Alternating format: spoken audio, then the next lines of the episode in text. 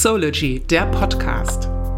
Wir stehen für Transparenz und Enttabuisierung psychosomatischer Krankheitsbilder. Mit diesem Podcast wollen wir Betroffenen, Angehörigen und Hilfeleistenden eine Stimme geben und auf psychische Erkrankungen aufmerksam machen. Hallo zusammen, heute gibt es mal wieder einen neuen Podcast und heute geht es um das Thema Burnout.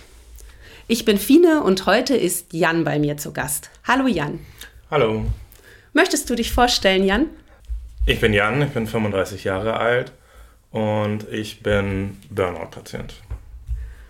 Okay, Burnout. Was versteht man unterm Burnout? Ein Burnout ist die komplette körperliche, psychische und emotionale Erschöpfung. Okay, ich habe häufiger, also es gibt ja Stimmen, die äh, sagen, Burnout gibt es gar nicht. Burnout ist eine Form der Depression. Das habe ich jetzt auch schon häufiger gehört. Ähm, wie hängt das zusammen? Burnout, Depressionen, gibt es da einen Zusammenhang? Also Burnout ist tatsächlich kein medizinischer Begriff, sondern ja, hat sich halt umgangssprachlich durchgesetzt. Ähm, der, der Erschöpfungszustand ist es eigentlich, den man erreicht als ähm, Symptom und aus dieser Erschöpfung heraus äh, entwickelt äh, man dann halt häufig eben eine Erschöpfungsdepression. Und ich glaube, äh, Erschöpfungsdepression ist der richtige, äh, die richtige Bezeichnung. Das Lustige ist, ähm, nein, nicht das Lustige, das Tragische würde ich eher sagen, ist ja, dass ähm, äh, psychische Erkrankung ja bei uns, äh, dass psychische Erkrankungen ja bei uns in der Gesellschaft ähm, nicht besonders anerkannt sind außer dem Burnout, weil in den Köpfen der Menschen ähm, heißt, wer einen Burnout hat, war ganz fleißig und hat ganz fleißig und viel zu viel gearbeitet. Das ist irgendwie so, finde ich, äh, unterschwellig ähm, eher ein Lob für deinen Fleiß, wenn dir das passiert, oder? ist das Quatsch, ja, was ich gerade sage? Nee, total. Also ähm, es wird dann irgendwie auch so als die, die Managerkrankheit äh, äh, betitelt oder, oder war zumindest mal eine Zeit lang so. Heute ist es ein bisschen anders, finde ich. Und wurde fast wie so eine Auszeichnung äh, verteilt. Und äh, die, die Betroffenen, die haben dann auch nicht von einem Therapeuten gesprochen, der ihnen hilft, sondern von einem, von einem Coach, damit es äh, ja, irgendwie im, im Business Kontext noch besser irgendwie passt oder so. Oh, das ist voll traurig. Ja, naja, ist total bescheuert. Aber das Schlimme ist ja, dass tatsächlich ähm, heutzutage schon Grundschüler Burnouts haben. Ja. Und das sollten doch unsere Alarmglocken schrillen, dass wir definitiv uns, äh, uns Menschen zu sehr überlasten mit unserer, ähm, mit unserer schnelllebigen Welt. Aber ich glaube, darauf wollen wir, wollen wir jetzt nicht zu sehr abschweifen, sondern ähm, Jan, wie kam es zu deinem Burnout? Ähm, mein, mein Burnout ist ähm, tatsächlich durch, durch die Arbeit ähm, hauptsächlich geprägt worden oder äh, die Arbeit war der Beschleuniger an dem Ganzen. Ähm, ich habe gelernt, ein Burnout ist immer multifaktoriell. Also es gibt nicht unbedingt nur den, den einen Grund, sondern unterm Strich ist es halt das, das Gleichnis zwischen ähm, Energie abgeben und wieder aufladen und wenn, wenn das auf die Dauer einfach nicht passt, dann ist das wie, wie bei einem Akku. Irgendwann äh, wird der Akku immer leerer. Äh, es fällt einem immer sch schwerer, Leistung zu bringen. Ähm, oft steigen dann auch die eigenen Ansprüche noch an einen selber. So war das bei mir. Und ähm, irgendwann ist dann der Akku halt auch mal leer. Und ähm, dann, dann habe ich ganz unterschiedliche Geschichten kennengelernt, wie die Leute dann an ihren ja, Entscheidungspunkt gekommen sind, sei das ein Zusammenbruch, also ein körperlicher Zusammenbruch äh, oder ähm, Heulattacken, ähm, die man nicht erklären konnte. Und bei mir war es eben eine äh, sehr, sehr starke Panikattacke. Und ich hatte vorher noch nie Panikattacken und äh, dachte dann, ich hätte, ich hätte einen Herzinfarkt in dem Moment. Und war es dann Gott sei Dank nicht, ähm, aber es war, als wenn jemand, ähm, ja, also in mir zog sich eine, eine Spannung zusammen, die ich nicht, nicht zuordnen konnte, die ich auch so noch nicht erlebt hatte. Ähm, und ich merkte teilweise, wie ich, wie ich das, also ich hatte das Gefühl, ich würde das mein Gefühl in den, in den Händen verlieren und konnte dabei zugucken, wie das von den Händen in den Unterarm übergeht und von dem Unterarm in den Oberarm. Also es waren dann irgendwie so fünf bis zehn Sekunden.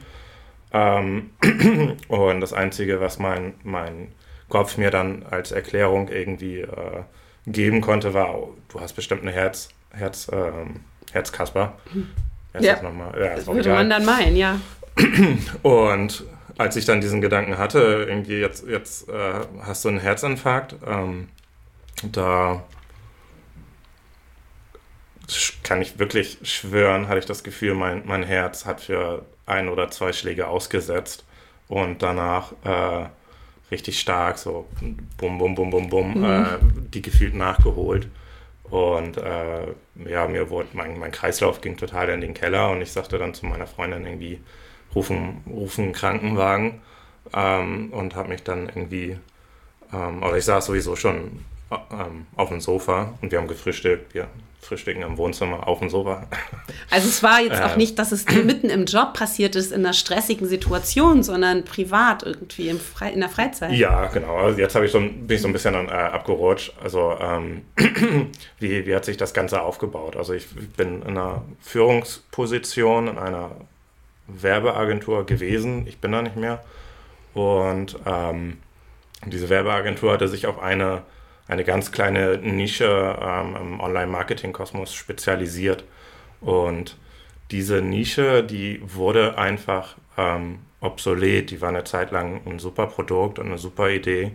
Und äh, zur richtigen Zeit waren die da mit am Start und haben ganz viel Geld verdient. Und dann hat einfach die Entwicklung der Technik im, im Internet und generell im Online-Marketing eigentlich den Bedarf an diesem, an diesem Nischenprodukt überholt. Und nun hattest du halt aber eine Firma, die äh, schon äh, eine AG war, die dann um, umfirmiert wurde zu einer äh, GmbH, ähm, ja, fast 100 Mitarbeiter hatte und ein Schwung davon wurde äh, leider auf einmal entlassen und dann kam ich dazu und ähm, mir, mir wurde so ein bisschen ähm, nahegelegt, so hey, wir machen hier jetzt einen Neustart, ähm, wir, wir bauen auf dich, du hast irgendwie Erfahrung äh, in, in, anderen Bereichen außerhalb der Nische und wir glauben, du hast das, das Potenzial, ähm, uns quasi einmal umzukrempeln und in die Zukunft zu führen. Das heißt, es ist sehr viel Verantwortung, die du schon bei ähm, Start dieses neuen Jobs tragen musstest oder genau. Erwartungshaltung genau. an dich.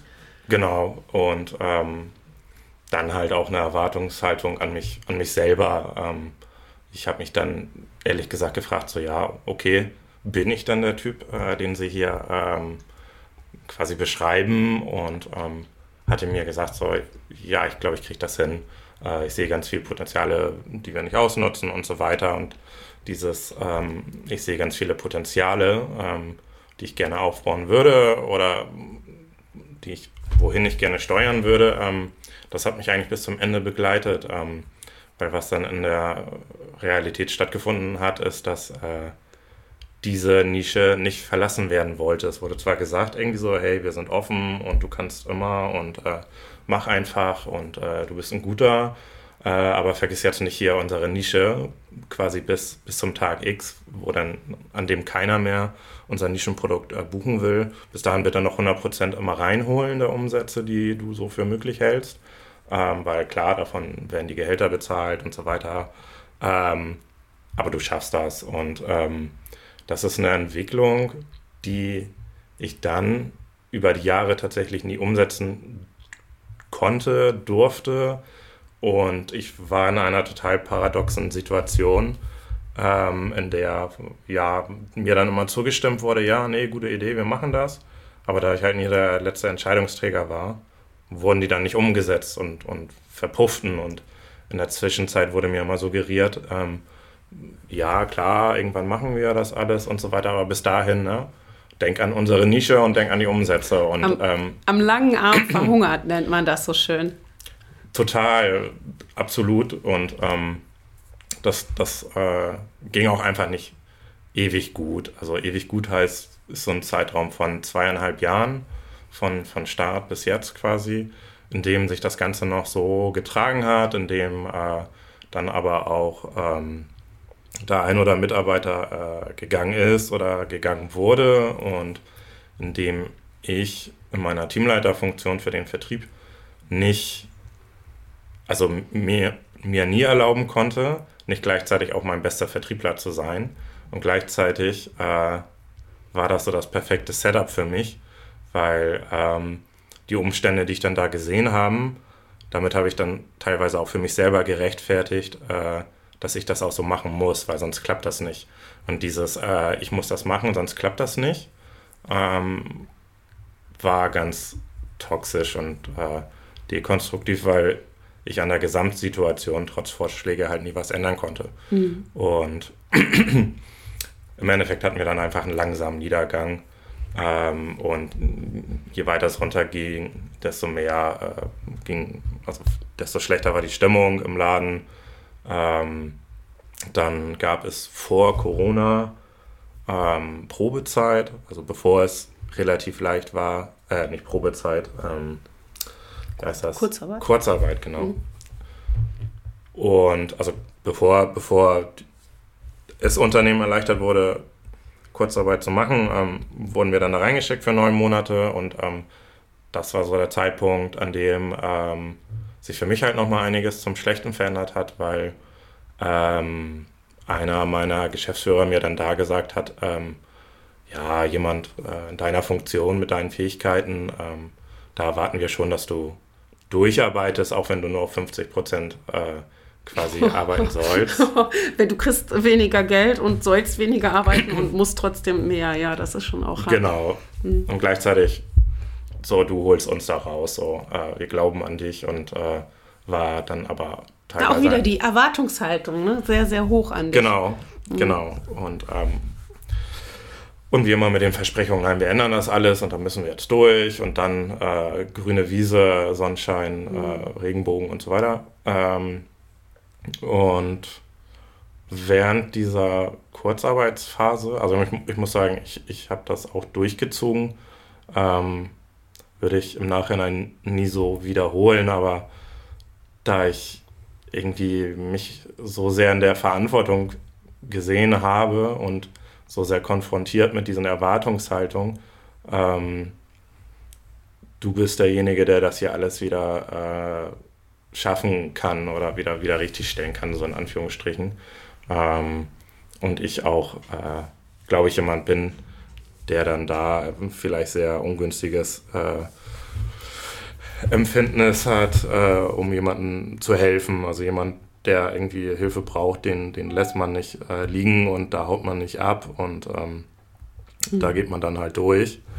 Und ähm, ja, nach diesen neun Monaten hatte ich dann äh, massive Schlafstörungen, hatte ähm, aufgehört, neben der Arbeit äh, Sport zu treiben. Ich habe eigentlich jahrelang Fußball gespielt, weil ich äh, tatsächlich dann auch in diesen Phasen, in denen ich dann, ähm, also wenn, wenn der Laden auf 50 Prozent arbeitet, dann, dann ist am Mittags halt keiner mehr da, aber die Kunden, die du hast, die rufen halt trotzdem an. Mhm. Und dann bist du halt nicht mehr nur für ein, zwei, drei Kunden verantwortlich, sondern auf einmal für 15.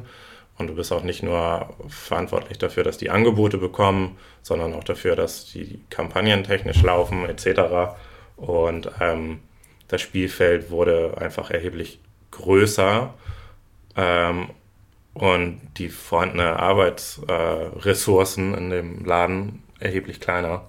Und ähm, ich hatte dann mehrfach gesagt, irgendwie, ja, also ich mach's ja, aber ihr bitte auch. Mhm. Lass uns abwechseln oder keine Ahnung was. Ich kann ja nicht irgendwie jeden Tag dann noch äh, vier Stunden oder fünf Stunden oder sechs Stunden äh, länger alleine hier bleiben als ihr und bin dann im Endeffekt auch immer später nach Hause gekommen. Deswegen konnte ich auch nicht zum Training, habe ich mir so eingeredet. Ähm, wenn man mit dem Sport dann aufhört, dann, dann fehlt auch einfach ein mhm. körperlicher Ausgleich ähm, und war eigentlich den ganzen Tag nur gestresst und gereizt und äh, ja, angespannt unterwegs. Und ähm, genau, und dann hat einer der Geschäftsführer dann halt auch äh, die Zeit genutzt, um eine neue Firma zu gründen, die dann ähm, die erstmal alleine betrieben hat, aber die dann quasi ähm, in, das, in die Agenturräume mit eingezogen ist, so offiziell als Untermieter.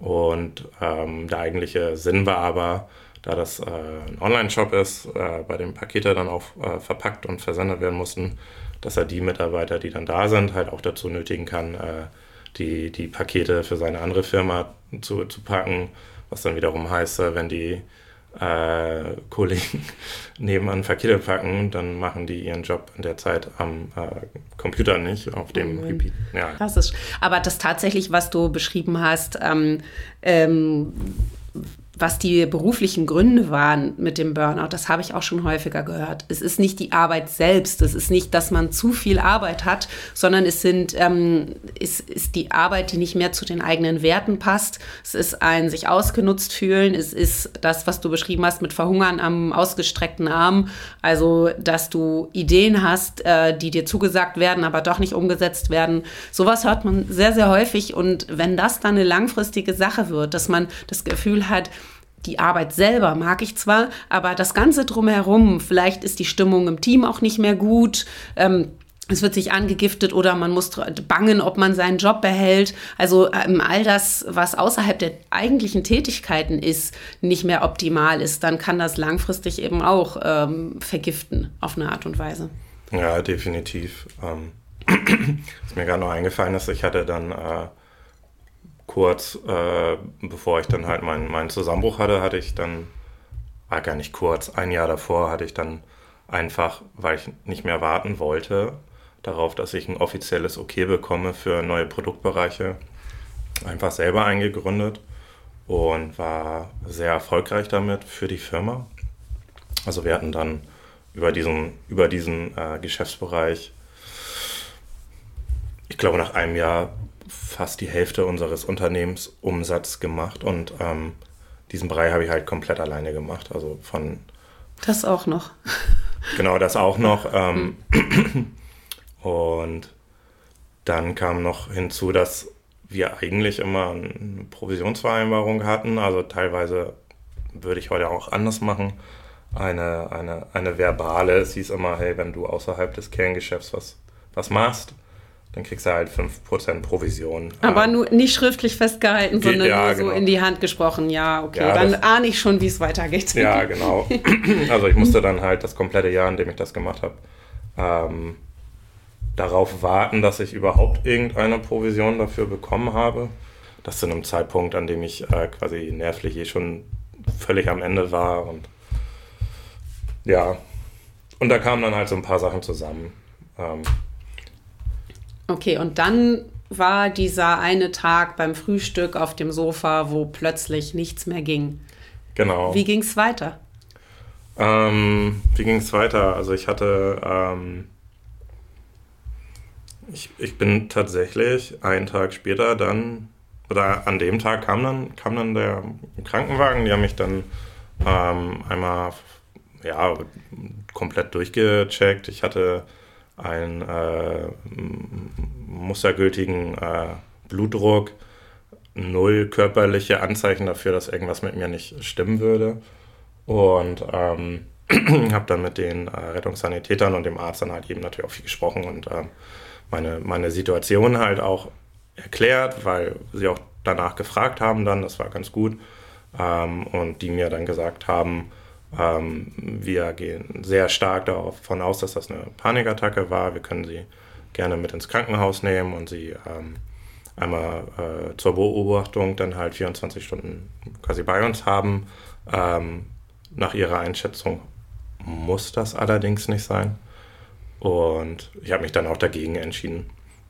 Ähm, ich habe dann, ja, was habe ich dann gemacht? Das Hast du Frage an denen das dann direkt geglaubt, also nach deren Einschätzung? Ja, ich- Hat ich- sich das ich- richtig angefühlt? Ja, ich habe das, das hat sich schon richtig angefühlt. Also ich kenne es aus dem familiären Umfeld, dass es Panikattacken gibt ähm, und habe die auch schon miterlebt ähm, und konnte das dann so für mich zuordnen, dass das äh, durchaus Sinn macht, was sie sagen und ähm, ich äh, wusste auch in dem Kontext, in dem ich ähm, da quasi dann gerade bin und das war dann einfach eine völlige Überlastungssituation für, ich glaube, zwei, zweieinhalb Jahre, ähm, dass das einfach Sinn macht. Und äh, später habe ich dann erfahren, dass, äh, dass diese Panikattacke dann auch eine Funktion hatte. Das war dann mein Körper im Endeffekt oder auch äh, meine Seele, äh, die gesagt hat, so, nee, jetzt äh, muss ich hier mal richtig Alarm machen, damit sich was verändert. Ähm,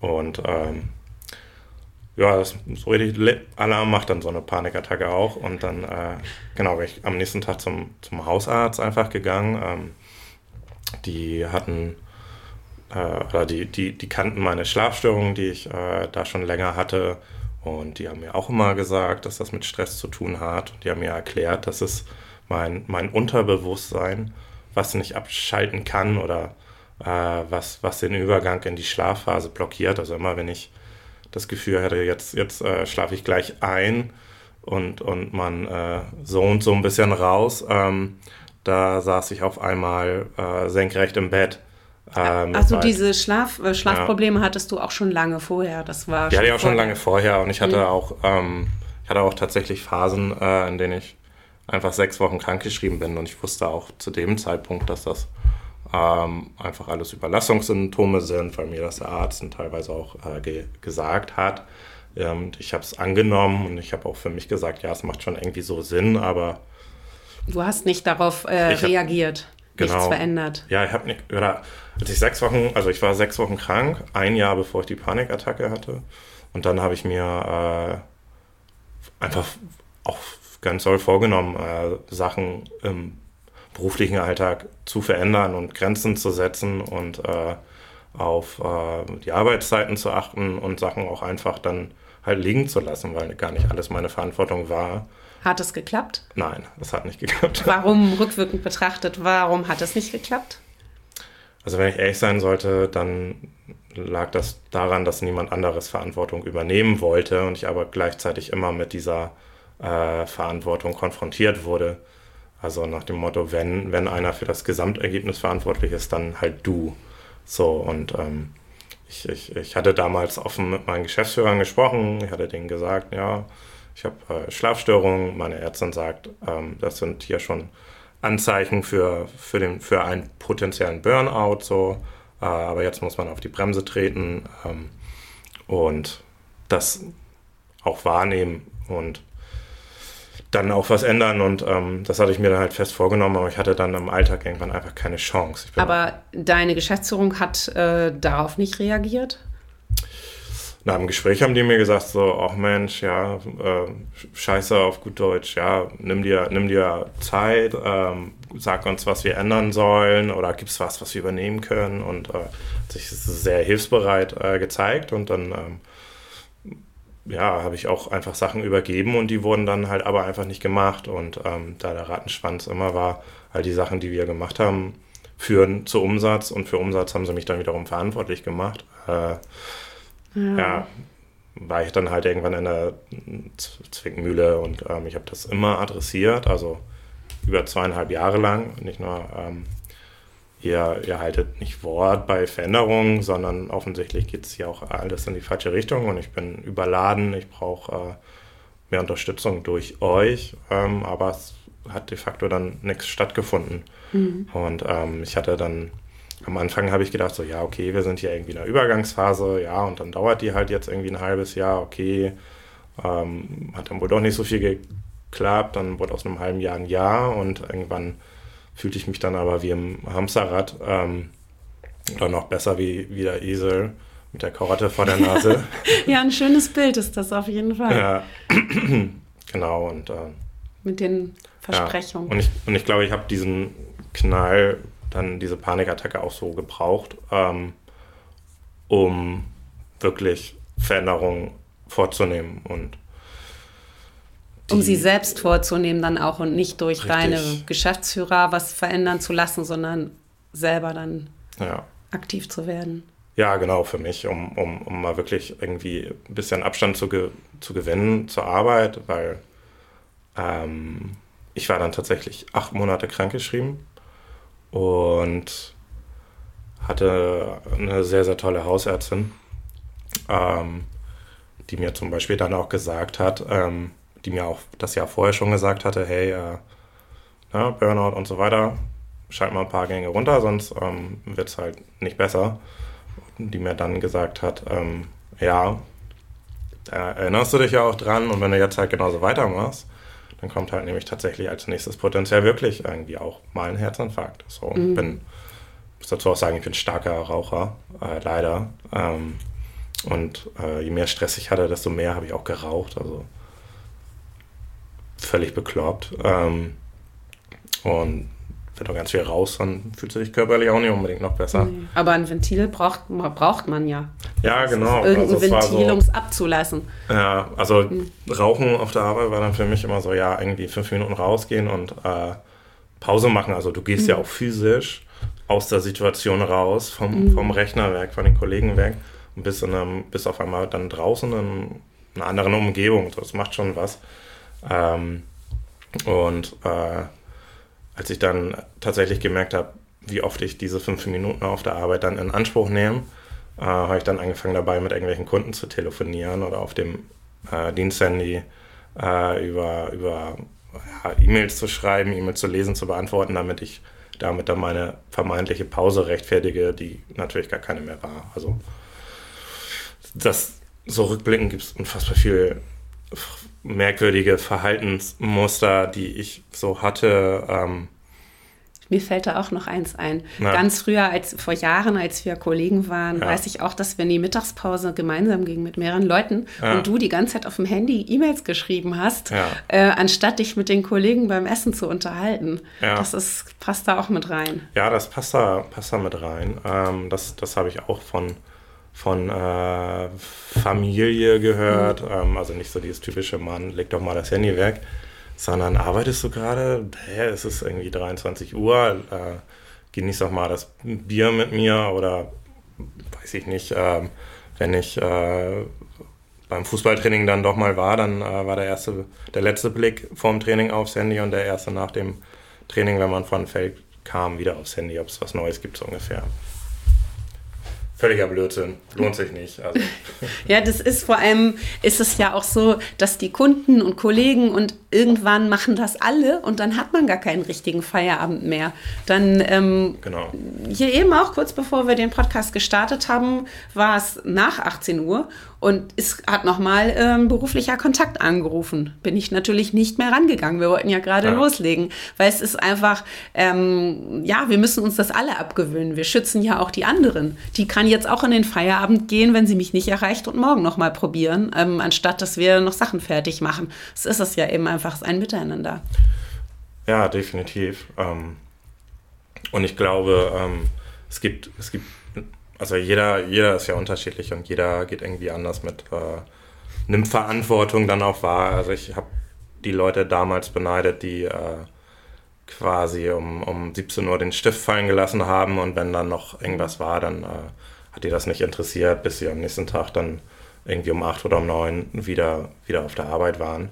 Aber die ähm, hatten ja nicht die Verantwortung äh, wie du, also ähm, ja, oder sie das ist es ja auch ein bisschen. sind einfach anders damit umgegangen. Ähm, so dieses Privat- und Arbeit-Trennen-Ding, das konnte ich zum Beispiel auch nicht gut. Ähm, ja, ich, ich, ich habe dann auch irgendwann gedacht, so, ich muss äh, 24-7 äh, verfügbar sein und ähm, war es im Endeffekt dadurch, dass ich meinen Diensthandy privat nutzen durfte und ich mir gedacht habe, naja, dann sparst du dir halt einen Handyvertrag, ist das super, ähm, hat sich das auf dem Handy einfach komplett vermischt. So, wenn du die E-Mails kriegst, wenn du Nachrichten über verschiedene Messenger bekommst ähm, und zu jeder Zeit auf ja, Arbeitsmaterial zugreifen kannst. Oh ja, ich weiß genau, was du meinst. Ja. Ich kenne das zur Genüge. Also ähm, definitiv. Weißt du, Jan, das Verrückte ist, also für euch mal, wir haben gerade mal fünf Minuten Pause gemacht. Jan ist auf die Terrasse gegangen, hat eine geraucht und was macht Fine? E-Mails checken. Wir haben 19.30 Uhr und ich check meine E-Mails.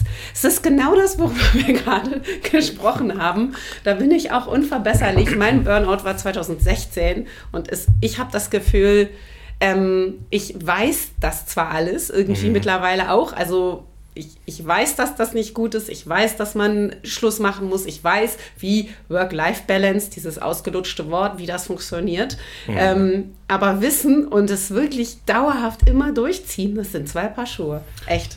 ja, es ist auch total schwierig. Also ähm, was, was helfen kann oder was natürlich helfen würde, also dein, dein, dein Rechner ist natürlich auch in sichtbarer Reichweite. ja, das Homeoffice, genau. Mhm. Genau, ähm, das irgendwie so zu trennen. Also ich habe äh, ich habe ja eben erzählt, bei mir war es das Diensthandy, was ich privat nutzen konnte.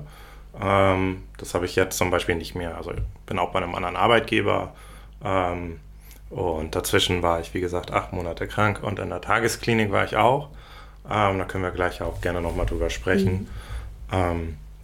Aber alleine diese Trennung der, der Handys und äh, die hat bei mir schon was bewirkt und natürlich gehe ich oft auch achtsamer mit dem Feierabend um. Ich gehe achtsamer mit, mit dem Thema Arbeit um und Verantwortung und äh, setze äh, Grenzen und verteidige die dann halt auch und äh, nehme dann halt vielleicht auch mal äh, eine Diskussion oder einen Streit auf der Arbeit in Kauf. Ähm, aber habe einfach die Erfahrung gemacht, dass dann auch nicht unbedingt was Schlimmes passiert, wenn ich die Grenzen verteidige. Weiß dein neuer Arbeitgeber, ähm, dass du einen Burnout hattest? Ähm, ja. Allerdings haben die das erst erfahren, als ich aus der Probezeit raus war. okay. ähm, naja, also ich, ich, hatte, ich hatte damals ein sehr, sehr nettes äh, Vorstellungsgespräch bei denen und da war ich zwei Jahre, nee, Quatsch, ich glaube fast zwei Monate aus der Tagesklinik wieder raus und ähm, ja, war, war relativ in Peace mit mir selber. Ähm, ich äh, war nicht mehr erschöpft. Das hat ganz, ganz lange gedauert, bis ich mich nicht mehr erschöpft gefühlt habe. Ähm, und habe auch Medikamente bekommen in der Tagesklinik, die mir auch geholfen haben. Oder ich, ich, ich gehe stark davon aus, dass sie ihren Teil dazu beigetragen haben. Ähm, und habe mich so ganz gut gefühlt, aber ich wollte im Vorstellungsgespräch jetzt nicht sagen, ähm, ich, äh, hallo, ich bin Jan, ich bin Burnout-Patient, sondern ähm, die hatten ja einfach ein ganz, ganz spannendes Arbeitsfeld äh, sich, sich vorgestellt. Ähm, also bin, bin der Einzige bei meinem Arbeitgeber, der in diesem großen Bereich Online-Marketing etc. aktiv ist. Und ja, wollte den Job dann gerne haben. Und ich, ich, ich gebe auch zu, ich, ich, ich hätte es vielleicht sagen können und vielleicht wäre es irgendwo dann stark gewesen, damit umzugehen. Auf der anderen Seite geht mein Arbeitgeber oder meinem potenziellen Arbeitgeber geht das ja auch nichts an.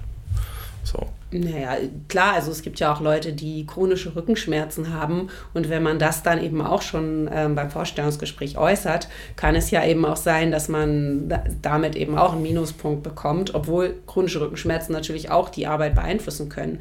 Andererseits ist es natürlich so, wir wollen ja, ähm, dass psychische Erkrankungen eben auch gesellschaftstauglich werden und man sich dafür nicht schämen muss. Ja.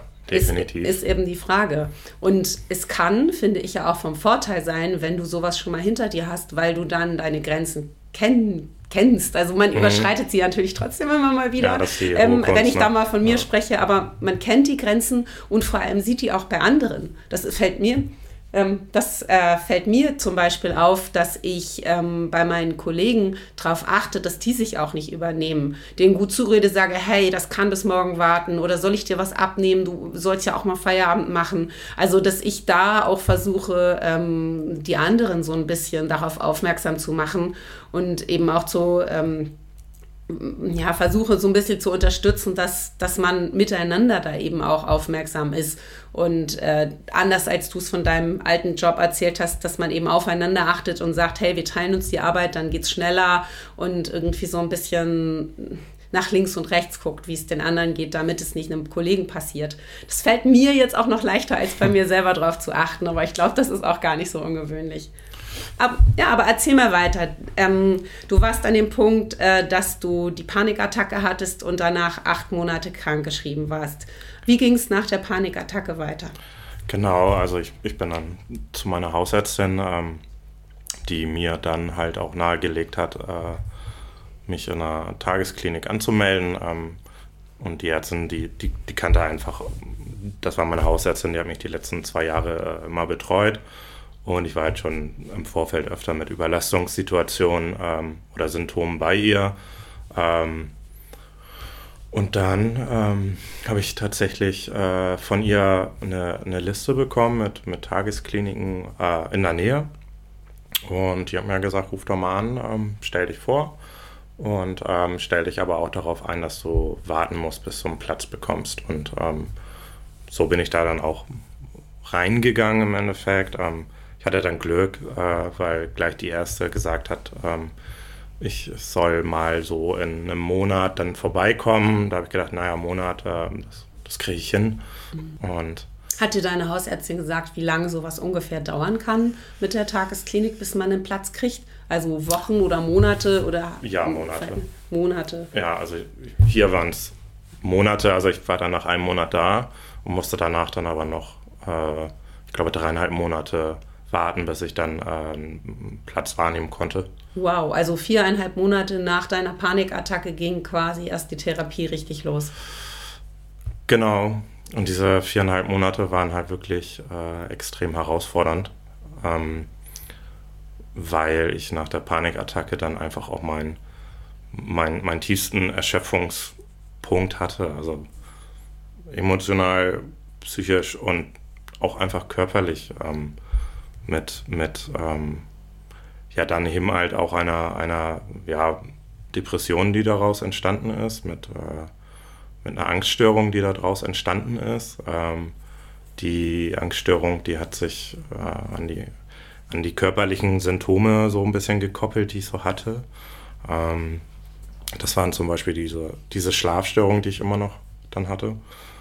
Ähm, das war aber auch einfach ein, ja, ein unbeschreibliches Erschöpfungsgefühl. Ähm, und es hat lange gedauert, bis das dann auch äh, langsam vorüberging. Das war tatsächlich dann erst in der Tages Tagesklinik der Fall, ähm, dass ich einfach irgendwann einen Tag hatte, wo ich gemerkt habe, hey, ich bin, ich fühle mich viel fitter ähm, und gemerkt habe, ähm, ich grübel nicht die ganze Zeit, ähm, was ich denn jetzt gerade tödliches hätte. Das war so auch so gerade zum, zum Start von Corona, auch mhm. perfekte, perfekte Umstände. ähm, aber in der Klinik muss ich dann jede Woche einen Corona-Test machen, dann kann ich das schon mal so ein bisschen äh, abhaken. Ähm, meine, meine Hausärztin, wie gesagt, hat das, finde ich, gut gemacht, weil die sich dann auch Zeit genommen hatte, äh, so ein bisschen nachzufragen, ähm, was ich vielleicht brauche an Untersuchungen, um äh, auch Angst abbauen zu können. Und die hat mich dann äh, zum, zum Pneumologen geschickt, zum, zum Lungenarzt, weil ich eben irgendwie auch ähm, durch die ganzen Verspannungen, die ich einfach hatte, ähm, und dadurch, dass ich irgendwie 10, 11, 12 Stunden pro Tag am, am Computer hing, äh, Schonhaltung. Kein Wunder, ja, kein Wunder, ja. Genau, haben dann die mhm. Brustmuskeln durch die Schonhaltung äh, einfach auf den Brustkorb gedrückt. Und dadurch äh, habe ich immer das Gefühl, ich kriege schlechter Luft. Plus das Rauchen natürlich. Plus, plus das Rauchen, genau. Ähm, und dann, dann kam ich irgendwie mit äh, richtig guten Ergebnissen ähm, vom, vom Lungenarzt.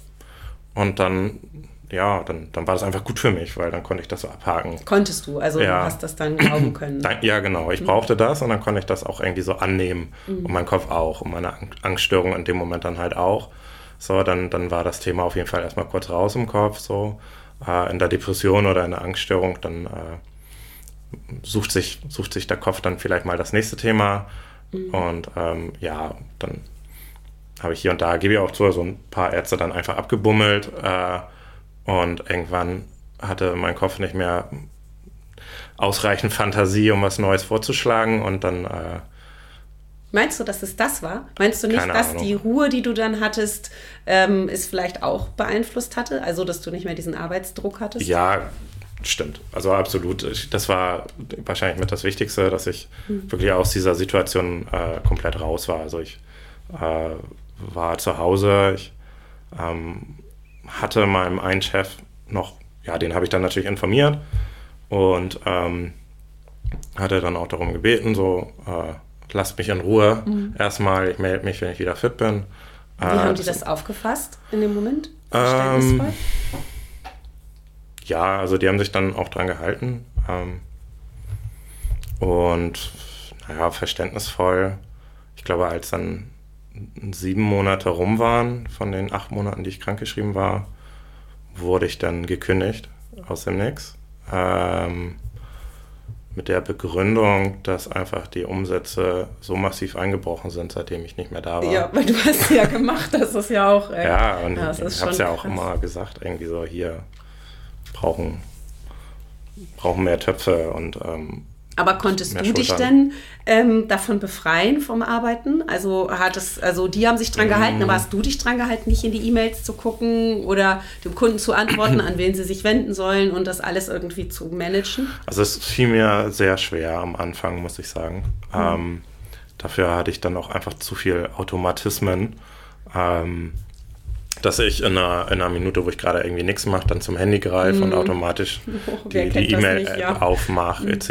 Und dann äh, sehe ich auch gleich irgendwie, was gerade Stand der Dinge ist und so. Und äh, ich musste mir immer wieder bewusst sagen, dass wenn ich mich selbst dabei erwischt habe, so lass das, mach, mach zu, so brauchst oh. du nicht. Und ähm, ja, das hat bestimmt irgendwie anderthalb Monate gedauert, bis das äh, langsam raus war. Krass, ja. das ist echt echt krass. Automatismen zu verändern, finde ich total schwer. Es wird echt unterschätzt. Ja, total. Also, wie oft sagen viele Leute, ja, dann leg doch mal das Handy weg. Ja, das mhm. kann man ganz leicht sagen, wenn man nicht dieses Problem hat mit dieser Handysucht, aber mhm. ähm, ist das einfach irre schwer umzusetzen, weil ich es ganz oft ja nicht mal merke, dass mhm. ich das mache. Das sind so, wie schon gesagt, solche Automatismen, die da drin sind, so eine, so eine ähm, unbewussten Handlung, ja, ist das echt, ich glaube, da muss man sich richtig Handy ausschalten und da hinlegen, wo man es nie hinlegen würde, ganz oben auf den Schrank oder irgendwie so genau. wirklich so eine tricky Sachen.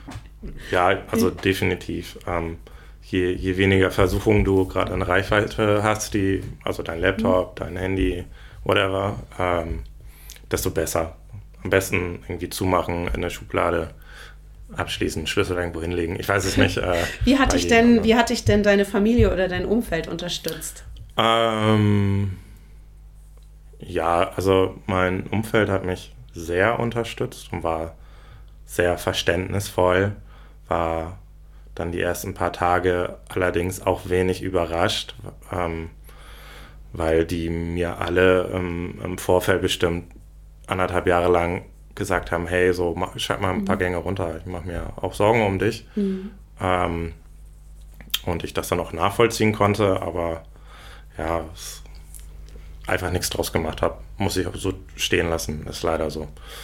Aber es ist ja, ist ja, sagte ich ja eben auch schon so, bei anderen sieht man Dinge mhm. ja auch sehr, sehr viel früher als bei sich selbst. Ja. Ich habe ja auch gesagt, als du mir das da erzählt hattest, dass äh, mhm. äh, du einen Burnout hast, habe ich gesagt, ich bin nicht überrascht. Also ja.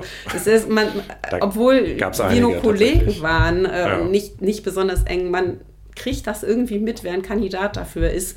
Und ähm, ja, nur wie viel kann man dann sagen? Also wie viel nimmt man an? Wenn mir ja. jemand sagt, schalt einen Gang runter, mir wird das permanent gesagt. Ja. Alle sagen es mir ständig. Ich weiß, dass die recht haben, aber es ist einfach für einen selber total schwer anzunehmen auch und, und wirklich umzusetzen, weil es macht ja auch alles so viel Spaß, was ich da arbeite und die ganze Action. Das ist es mhm. halt auch. Und ich glaube, du kannst nicht leugnen, dass dir deine Arbeit nicht auch einen Kick gegeben hat und das, was du da so gemacht hast, bis es völlig umgeschlagen ist, hat mhm. es dir auch, ähm, auch die, die Erfolge, die du gemacht hast und Umsätze und das auch ja. immer das, das pusht das Selbstbewusstsein, es macht vielleicht inhaltlich auch viel Spaß, ähm, gibt einem was, so lange bis der Akku dann zu leer ist.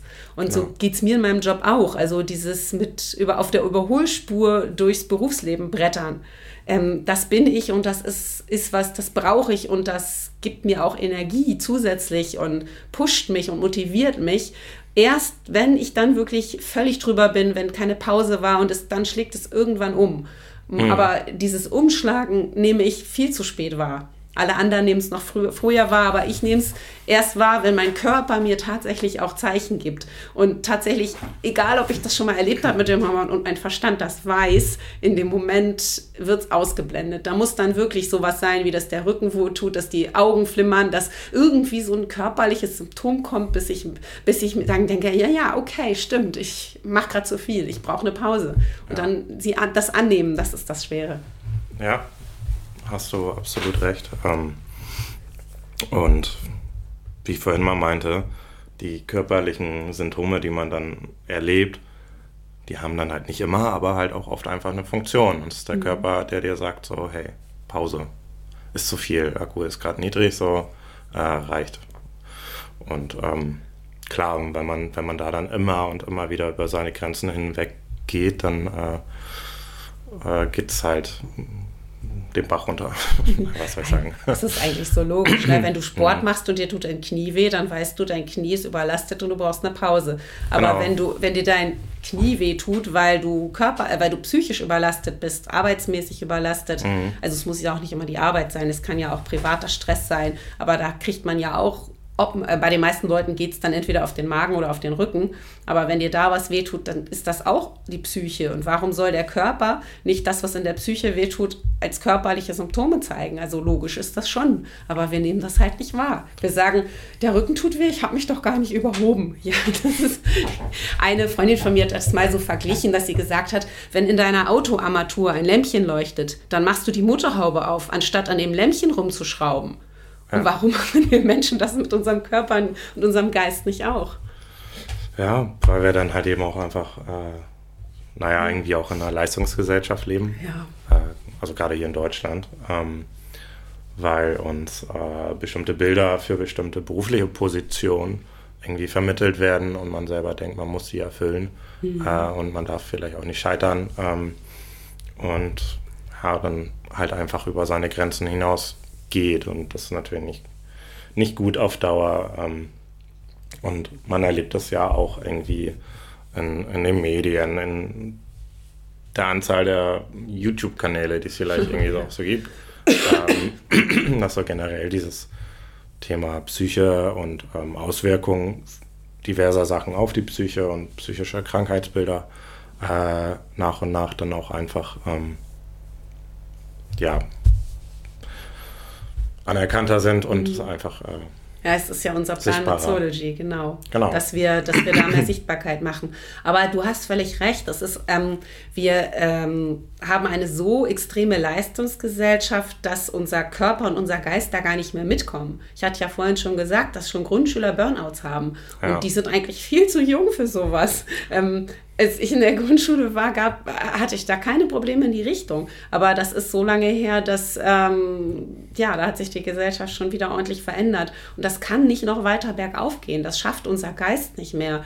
Und äh, da finde ich es gerade gut, dass ähm, die ähm, ja, Aufmerksamkeit immer mehr auf die Folgen gelenkt wird. Nicht nur wir äh, bei Sology, sondern eben auch äh, durch andere Projekte und die Medien, dass es immer mehr gezeigt wird, dass tut nicht Not und es geht auch langsamer und man muss vielleicht nicht immer vorne mitlaufen, sondern darf auch ein bisschen zurückfahren, denn Karriere, Anerkennung, Geld und all die Punkte sind äh, den Verlust der Gesundheit definitiv nicht wert.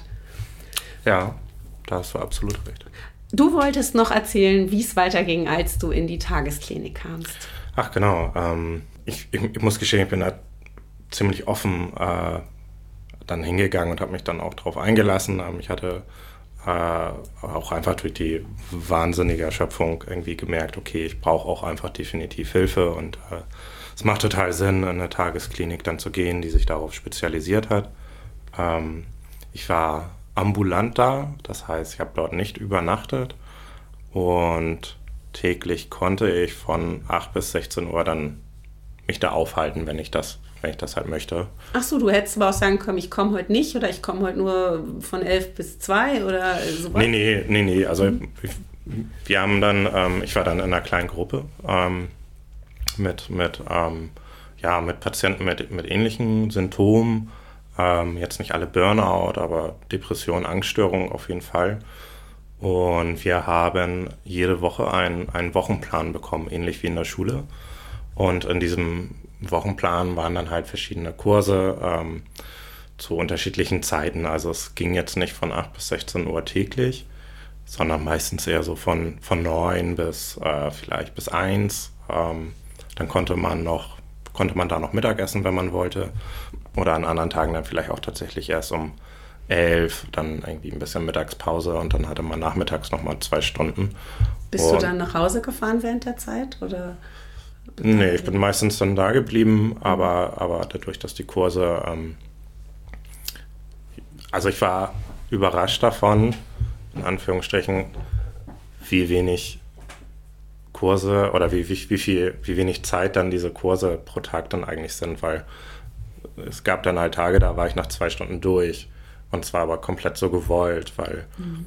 die Patienten, die du hast, ähm, gar nicht dazu in der Lage sind, acht Stunden am Stück verschiedene Themen aufzunehmen. Und es ist auch gar nicht das Ziel. Und ähm, der Inhalt, also die, die, die Kurse selber waren dann auch, auch, auch bunt, bunt gestreut. Es ist natürlich ein Therapieprogramm da mit unterschiedlichen Schwerpunkten, die alle ineinander greifen, aber ähm, das hatte mich ein bisschen überrascht. Ein fester Bestandteil war zum Beispiel Akupunktur. Hatte jeden zweiten äh, Tag Ohrakupunktur und ähm, hatte auch das vorher noch nie gemacht und äh, hatte mir einfach gesagt, so hey, okay, ich probiere es aus und ähm, hatte dann tatsächlich so dieses Bild, dass diese Nadeln wahrscheinlich wahnsinnig wehtun. und dann kommt auch noch jemand mit zehn Stück davon auf dich zu. äh, aber war dann gar nicht so. Und ähm, da gab es dann so einen Ruheraum ähm, mit äh, Liegestühlen oder Liegesesseln, muss man sagen. Äh, total gemütlich mit, mit Wolldecken, äh, mit denen man zugedeckt wurde. Ähm, und hat dann Ohrakupunktur äh, bekommen. Ich glaube, für eine halbe Stunde, 40 Minuten mhm. irgendwie so. Und ähm, in der Zeit habe ich dann meistens einfach die Augen zugemacht, also nicht geschlafen, aber mich ausgeruht und muss sagen, das war etwas, was mir total geholfen hat, weil ich da immer dann entspannter rausging, mhm. äh, als ich reingekommen bin und ähm, dazu kam, weiß gar nicht mehr, wie das hieß, im Endeffekt, ich glaube Bewegungstherapie. Ähm, da haben wir dann progressive Muskelentspannung gemacht. Mhm. Auch unfassbar angenehm und ähm, also ich spreche jetzt von mir. Ich, mhm. meine, meine Mitpatienten haben teilweise andere Erfahrungen gemacht oder haben gesagt so, hm, nee, mir wird dann langweilig, ich, ich fange dann an zu grübeln und ähm, kann mich überhaupt nicht entspannen. Aber für mich persönlich war das, waren, war Akupunktur und progressive Muskelentspannung, das waren zwei Sachen, die ich total, total gut fand. Vielleicht ja auch mit der äh, Muskelentspannung, weil du ja den Sport früher gewohnt warst und das war ja wieder ja, so ein bisschen Nutzen der Muskeln. Kann ja damit zusammenhängen. Ja, ja definitiv. Ähm, dann gab es Psychoedukation. Ähm, da gab es dann äh, ja tatsächlich theoretischen Unterricht zu Krankheitsbildern, zu Symptomen, aber halt eben auch zu äh, natürlich mit zu Methoden, wie man damit umgehen kann. Mhm wie man zum Beispiel aus dem Grübeln ausbrechen kann, wie man sich von Gedanken distanzieren kann. Und das fand ich äh, auch einfach irgendwie inhaltlich spannend, muss ich sagen. Ich fange dann immer an, mich so für sowas zu interessieren und äh, konnte das dann aber für mich auch ganz gut anwenden. Ähm, dazu gab es Einzelunterricht, es gab äh, regelmäßige ärztliche Untersuchungen, weil eben halt viele Patienten auch in der Tagesklinik dann zum ersten Mal äh, Medikamente nehmen. Mhm. Und das wird natürlich auch einfach ärztlich, medizinisch begleitet. Und ich hatte das, wie gesagt, auch gemacht. Ähm, Ach so, du hast dann die dreieinhalb Monate vorher, es waren dreieinhalb, meine ich, ja, äh, gar nichts, viereinhalb, äh, hattest du gar nichts genommen? Nee, die viereinhalb waren tatsächlich recht schwierig. Wurdest du in der Zeit in den, vor der Tagesklinik dann irgendwie therapeutisch begleitet? Ähm, ich hatte die Möglichkeit, das habe ich dann auch wahrgenommen, ich glaube so einen Monat bevor ich meinen Platz antreten konnte, jeden Dienstagmorgen zur Akupunktur tatsächlich schon hinzugehen. Also ich kannte das dann in der Tag, also als ich dann Pat mhm. offiziell Patient war, kannte ich das dann halt schon, aber es war dann quasi äh, vorher schon mein erstes Erlebnis und ich fand es, wie gesagt, total total gut für mich. Ähm, Mache das auch heute noch. Mhm. Ähm, nicht mehr in der Tagesklinik, sondern dann äh, beim Heilpraktiker um die Ecke. Äh, mhm. Und genau, Ergotherapie gab es noch. Da ging es dann um Schreiben. Wer wollte, konnte malen, äh, was nähen, mit Holz arbeiten oder mit anderem Material arbeiten. Und es war dann ein bunt gemischtes Programm und ähm, hat mir so gut, sehr gut getan. So. Sehr gut getan. Ich bin jetzt natürlich total neugierig, als du meintest, ihr habt dann gelernt, was ihr gegen das Grübeln tun könnt. Ist das was, was du in diesem Rahmen erzählen kannst oder ist das zu umfangreich? Mm. Kann man, die, also kann man direkt schon Tipps mitgeben für die ja, Hörer? Also es gibt, ich weiß nicht, oh Gott, ich hoffe, ich krieg's richtig zusammen. Es gibt die ABC-Methode und ähm, das ist im Endeffekt analysieren, bewerten und ja, guck mal, das letzte fällt mir schon.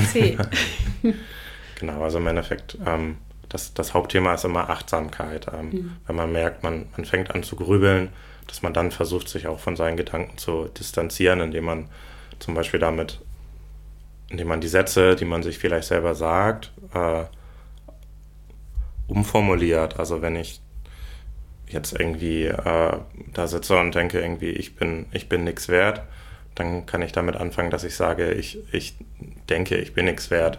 Ähm, oder ähm, ich habe den Gedanken, dass ich nichts wert bin. Mhm. Und ähm, genau, das, das schafft tatsächlich dann langsam Distanz. Ähm, das das äh, sprengt jetzt vielleicht nicht unbedingt so die, die Ketten, aber ähm, sobald man damit anfängt und sowas regelmäßiger einbaut, also ich kann auch nur für mich sprechen, ähm, kann das halt eben ein Baustein sein, der euch unterstützt dabei, ähm, dass es euch besser geht. Das hört sich ganz spannend an. Ich habe mal in einem, ich habe mal so einen Achtsamkeitskurs gemacht vor Jahren und äh, da hat die ähm, Leiterin gesagt, also es, wir haben überwiegend hm. meditieren gelernt, ja. um etwas, was mir als so hibbeligen ähm, Menschen äh, ja besonders schwer fällt. Ähm, aber sie hat gesagt, dieses den Kopf leer haben und an nichts zu denken, schaffen eigentlich nur die wenigsten. Und es ist auch nicht das, worum es bei Meditine wirklich geht, sondern ähm, es geht darum, dass du wahrnimmst, dass dir auffällt, dass du gerade in so einer Gedankenschleife bist und dann dich ans Ufer stellst und diese Gedanken, die du hast, wie so Boote an dir vorbeischwimmen lässt. Du nimmst sie wahr, du sagst, ah, das war der Gedanke das und das, der Gedanke das und das, ähm, der hat mich dahin geführt, der dahin, aber jetzt stehe ich am Ufer und lass ihn vorbeischwimmen.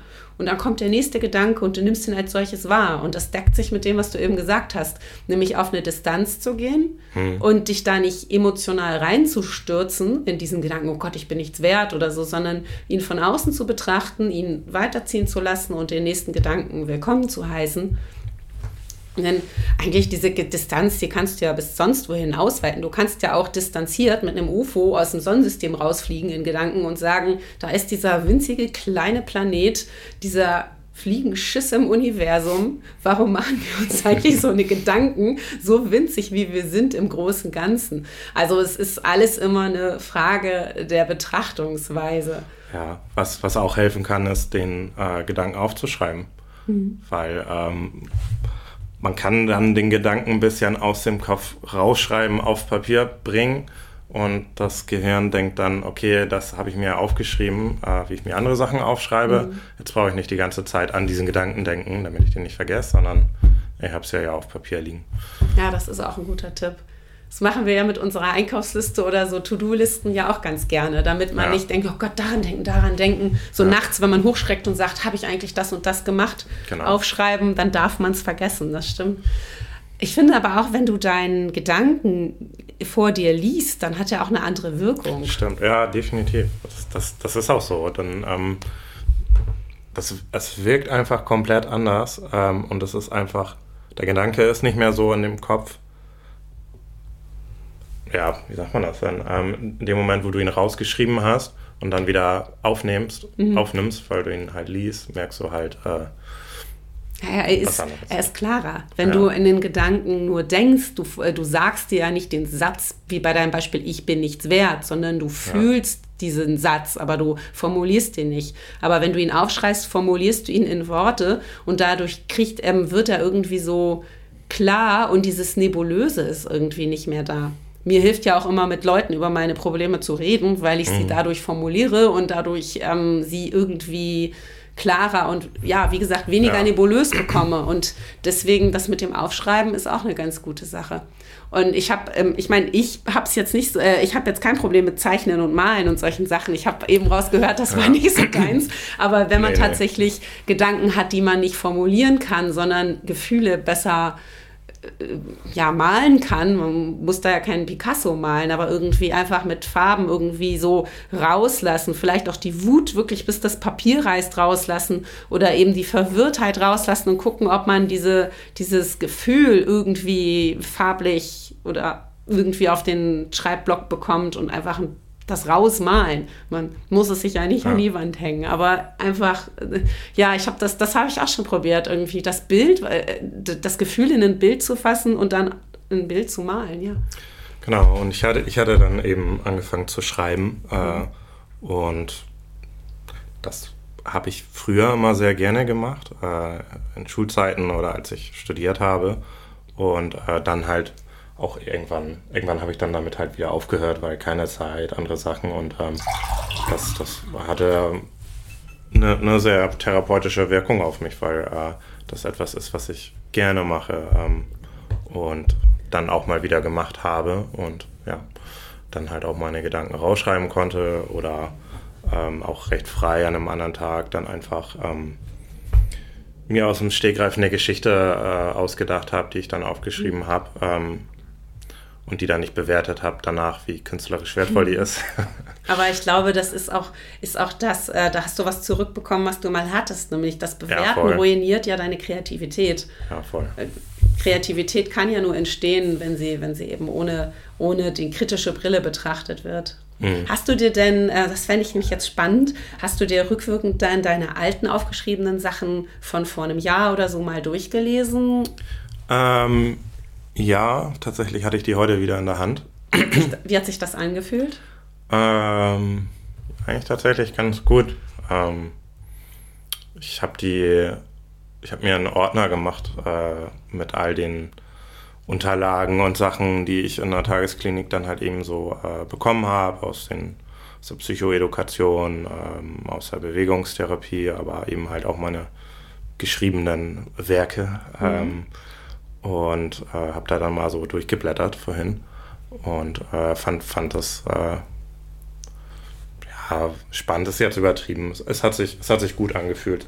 Ähm, ja, Das, kann man das so stehen lassen? ja, schon. wahrscheinlich, ich würde jetzt annehmen, du siehst daran, wie sich was bei dir verändert hat durch das Geschrieben. Genau, also es ist jetzt halt auch, ich muss überlegen, ich glaube so acht Monate her, dass ich aus der Tagesklinik gekommen bin. Und ähm, ja, für mich generell, generell eigentlich ganz gut aufgestellt. Ähm, es gibt Sachen, die ich äh, geschafft habe, irgendwie zu integrieren. Ähm, und äh, ich habe äh, Sachen verändert. Ähm, okay, wenn du gekündigt wirst, dann ja gut, du musstest das nicht selbst verändert machen. man Ja. seine Arbeitssituation sowieso. Ähm, aber ich wäre halt auch nicht da zurückgegangen. Das habe ich denen halt auch schon durch die Blume vorher gesagt. Ähm, und äh, naja, Gut, da ist es auch dann nicht, nicht überraschend. nee, genau. Aber, Aber glaubst du denn, dass die Sachen, die du geändert hast oder so, nein, anders gefragt, glaubst du, dass dir das nochmal passieren wird, dass du in einer Situation mit so einer Panikattacke so eine extreme Situation hast? also ich denke schon, dass das noch passieren kann. Ähm, ich habe auch vor nicht allzu langer Zeit gelesen, dass es äh, durchaus nicht ungewöhnlich ist, wenn auf den in Anführungsstrichen ersten Burnout nochmal ein zweiter folgt und manchmal auch ein dritter. Ähm, und manchmal ist es dann einfach so, dass, also ich, ich weiß nicht, ob ich, ich ob ich nochmal eine Panikattacke bekomme, aber auf dem Weg hin zur Panikattacke war ja ein wahnsinnig langer Zeitraum der völligen Überlastung. Ähm, und der fängt dann theoretisch ja bei 0% Belastung an und geht bis 100 dann bei der Panikattacke und so auf die ersten, ja, ich weiß nicht, 20, 30, 40 Prozent hoffentlich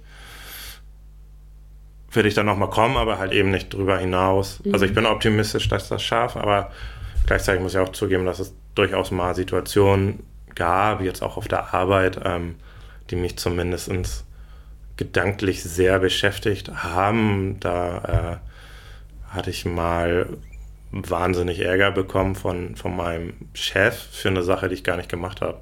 Mhm. Ähm, und konnte das dann halt auch nachweisen und äh, bin dann mit der, mit der Einstellung zu ihm gegangen, na okay, jetzt äh, gibt es ja gleich eine Entschuldigung, so ungefähr. Ähm, und die gab es dann halt in äh, ganz, ganz merkwürdig abgeschwächter Version, sodass er hatte das Gefühl, er wollte es halt gar nicht, also er musste es anerkennen, aber er konnte es halt nicht so. Mhm. Und dann war ich halt irgendwie so, hm, da macht er so einen Aufriss vorher irgendwie und ähm, unterstellt mir X bis Y. Und dann muss ich überhaupt erst beweisen, dass das gar nicht so war und ich auch gar nicht beteiligt war. Naja. Aber es fällt mir dann halt leichter, das dann halt auch irgendwie irgendwann anzunehmen, einen Haken dahinter zu machen und merke, dass mich das nicht mehr äh, ja, monatelang beschäftigt, mhm. sondern dann halt irgendwie die paar Tage.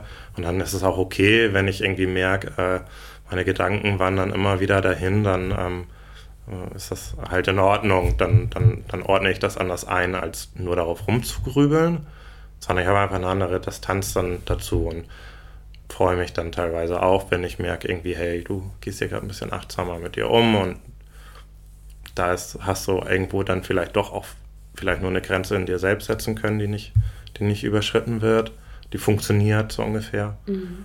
Ähm, ja. Das, das Stichwort ist hier wahrscheinlich wirklich auch innere Distanz. Wie die ja. Kollegen, die um 17 Uhr gegangen sind, äh, ja. distanzieren sich dann völlig von dem Job und damit schützen sie sich.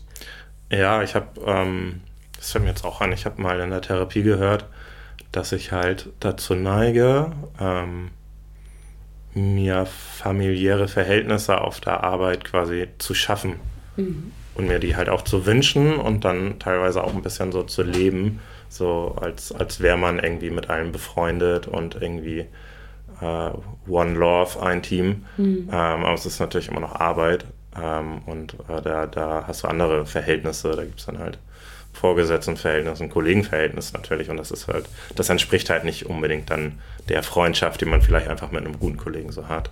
Aber es ähm, ist tatsächlich so, dass in der Branche, in der wir sind, also so ja. Werbung, Marketing, neue Medien, äh, das ja auch sehr gewünscht ist und gefördert ja. wird. Wenn man jetzt an so Konzerne wie Google und Facebook denkt, ähm, die ja wirklich so ähm, dieses Wir sind eine Familie äh, direkt bewusst leben. Ähm, wird das, ja, und auch, dass man sich heutzutage in dieser Branche, es wird sich nur geduzt, ja. es gibt keine Uniformierung wie Anzüge oder ein Dresscode mehr. Ähm, diese, diese Lockerheit, mit der wir miteinander umgehen, ähm, fördert das natürlich. Und ja. wen sie, du siehst die Kollegen äh, tagtäglich, ihr alle wahrscheinlich seht eure Arbeitskollegen mehr als die Partner und Familie zu Hause. Also es nimmt so viel vom, vom Tag ein, diese klassischen mhm. acht Stunden. Ähm, da ist das nicht ungewöhnlich, dass dir das passiert. Und ich glaube, da bist du ganz und gar nicht der Einzige. Nee, es ist, glaube ich, auch ein Stück weit menschlich. Ähm, oder ja. denke ich dann halt oft, dass man halt irgendwie mit den Menschen, mit dem, die, die einen so umgeben, dann halt irgendwie auch ein gutes Verhältnis haben will. Ähm, und das ist dann halt ein Wertesystem, mit dem ich halt rumgehe und ähm, dass dann da bei der Arbeit durch meine Chefs auch lange suggeriert wurde, dass es von der anderen Seite halt genauso ist und wenn halt dieses Wertesystem irgendwann aus dem Gleichgewicht gerät, ähm, dann führt das halt eben auch dazu, dass du ähm, eigentlich irgendwie in einer Situation bist, in der du Sachen nicht mehr aus Überzeugung richtig so machst oder, oder es wird auf jeden Fall schwerer und raubt dir dann eher Energie. Ich finde das Thema, das Stichwort Werte sowieso ziemlich wichtig, ja, ähm, dass man sich damit auseinandersetzt, was für Werte einem wichtig sind. Und wenn man beispielsweise jemand ist, für den Gerechtigkeit elementar ist, ja. kann man in einem Unternehmen zum Beispiel nicht arbeiten, in dem der Gerechtigkeitssinn mit Füßen getreten wird. Alles Definitionssache natürlich, aber ähm, ich glaube, äh, die Werte müssen im Job genauso wie im Privatleben erfüllt sein, um, damit man sich glücklich fühlt. Und wenn, wenn das ja wie mit Füßen getreten wird, ist es eher so eine schmerzliche Sache, die man temporär machen kann und dann muss sich was ändern. Und in deinem Job wurde gesagt, es wird was geändert, es ist nichts passiert. Du mhm. hast ausgehalten genau. und dieses Aushalten hat ja seine Quittung dir gegeben. Ne? Ja, genau, da hast du recht. Ja. Das ist für mich zum Beispiel ist Freiheit sehr wichtig. Ich Mhm. könnte nicht in einem Unternehmen arbeiten, wo man mir permanent auf die Finger guckt oder wo ich ähm, harte Anwesenheitszeiten habe und akut kontrolliert werde. Das wäre zum Beispiel für mich der absolute Super-GAU. Und Mhm. ich weiß auch, dass mein Inneres da so schnell rebellieren würde, dass ich nach einer Woche wieder kündigen würde. das ähm, ist so eine, ist eine eigene Typfrage. Andere Menschen, für andere Menschen ist Sicherheit sehr wichtig. Ja. Und sie brauchen die Stabilität und die Garantie. Also Genau. das ähm, ist, ja, das, ich glaube, je mehr man sich, je besser man sich selbst kennt, desto besser weiß man, ob der Job zu einem passt. Theoretisch, praktisch ist das so schwer, genau Ja. zu sagen. Aber wir haben ja gerade auch schon festgestellt, es sind nicht die Inhalte der Arbeit, also das mache ich alles immer super gerne, sondern es Das ist ging mir einfach auch das so. Umfeld, ja. also das, das Arbeitsfeld, das, das habe ich mit Herzblut gemacht und äh, bin da auch ja immer noch irgendwie aktiv und ich finde es total spannend und äh, mache das gerne und äh, freue mich auch irgendwie über Sachen, die geschafft werden. Ähm, genau, also es ist Ja. tatsächlich nicht der Inhalt, es ist, es ist, es ist halt irgendwie die, die Situation so drumherum und vor allen Dingen halt dann das, das Wertesystem, was halt irgendwie äh, stimmen muss. Es müssen irgendwie äh, Grenzen eingehalten werden. Ähm, dazu gehört natürlich selbstverständlich, dass Versprechungen, die gemacht werden, dann auch eingehalten werden. Oder auf die Wünsche der Mitarbeiter eingegangen wird ähm, Genau. und wahrgenommen werden und ähnliches, ja. Genau, und, ähm, und wenn das halt einfach über eine über, ein, über einen Zeitraum X einfach nicht, nicht funktioniert, dann äh, zieht dir das halt einfach nach und nach immer mehr Energie, als du dann vielleicht halt regenerieren kannst. Ähm, Ja. Ich habe manchmal ein bisschen das Gefühl, wie gesagt, ich habe gesagt, mein Burn- Burnout war 2016. Ich habe auch so ein bisschen das Gefühl, ähm, ich bin nie wieder bei meinen alten Leistungen gelandet. Und einerseits bedauere ich das, dass ich diese, diese Leistungsfähigkeit und diese, ja, diese Power so nicht mehr habe, diese mentale Power. Andererseits bin ich aber auch froh drum, weil es mich ja auch schützt. Es schützt mich wieder da zu landen, wo ich war. Und ähm, ja, Aber- vielleicht muss ich nicht immer auf Reservestrom gehen. Ne? Nee, bitte nicht. Also nie, äh, ich habe ein schöner Vergleich. Ich habe, als ich gerade 18 war, mal getestet, wie lange ich mit, ähm, mit Reservebenzin auf Reserve fahren kann, bis der Wagen stehen bleibt, weil das Benzin richtig leer ist. Ich wollte es einmal ausprobieren. Jetzt habe es ausprobiert, ich weiß, wie das ist und ich muss das nicht nochmal machen. Also das ist vielleicht ein ganz netter Vergleich. Ja, ähm, fehlt noch was, was du noch erzählen wolltest? Ja, mir fallen, mir fallen die Sachen ja mal erst später ein. Ähm, nee, ich glaube, gerade fällt mir nichts ein. Ähm, ich kann jetzt noch äh, diverse Symptome irgendwie auflisten, die ich dann irgendwie in meiner Erschöpfungsphase hatte. Ähm, und ähm, naja, da haben wir ja eigentlich schon drüber gesprochen. Hast du denn sonst noch ähm, was, was du den Hörern mitgeben möchtest, was dir sehr am Herzen liegt? Kein Job der Welt ist es wert, äh, über also seine eigene Gesundheit dafür zu ruinieren. Ähm, und ja, Work-Life-Balance, klar, hat jeder schon x-mal gehört, ähm, aber da steckt ganz viel Wahres dran. Ähm, und ja, Geld verdienen kann man überall. Ähm, und jetzt noch die, natürlich die Frage, äh, die wir all unseren Podcast- Podcast-Gästen am Ende unserer Aufnahme stellen. Wenn du einen Wunsch frei hättest, ganz egal was, ganz egal in welchem Zusammenhang, was wäre der Wunsch? Puh. Außer Weltfrieden. Nein, es darf auch Weltfrieden sein. Also, Ich hätte tatsächlich Weltfrieden genommen. hättest du, darfst du nehmen, ja Ja, klar. aber in den heutigen Zeiten ist das ja viel wert. Sonst natürlich auch. Da ich, da ich, äh, um das vielleicht in Kontext zu bringen, ziemlich sicher bin, dass, dass äh, die ganzen negativen Nachrichten, die man täglich oder wie auch immer um sich herum hat, äh, auch dem einen oder anderen schwer aufs Gemüt schlagen, ähm, würde ich mir wenigstens wünschen, oder würde ich mir Weltfrieden wünschen, damit ein Großteil davon dann halt. Wenigstens Weltfrieden, wenigstens die kleinste Herausforderung für die Menschheit. Nein, ich finde den, find den Wunsch super. Ansonsten ähm, seid mutig, geht zum Arzt, äh, gerade an die Jungs da draußen. Ich weiß ja, euch ist die Hürde immer ein bisschen größer, aber es ist völlig okay, äh, wenn es einem psychisch nicht, nicht gut geht, geht zum Arzt, ihr bekommt Hilfe und es wird auch besser. Das ist ein schönes Schlusswort, Jan. Herzlichen Dank, dass du unser Gast warst. Ja, danke für die Einladung. Hat Spaß gemacht. ja, mir auch, auf jeden Fall. Ähm, ich freue mich immer über tolle Gespräche und es war auf jeden Fall ähm, sehr spannend, was du zu erzählen hattest. Und äh, herzlichen Dank euch da draußen fürs, zu, fürs Zuhören, bis zum Ende zuhören.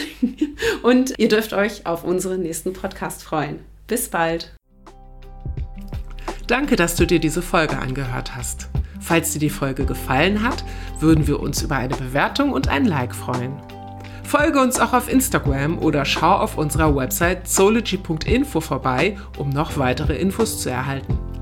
Dort kannst du auch dein Feedback dalassen oder uns kontaktieren, wenn du auch Teil dieses Podcasts werden möchtest oder irgendwas anderes auf dem Herzen hast. Wir hören uns.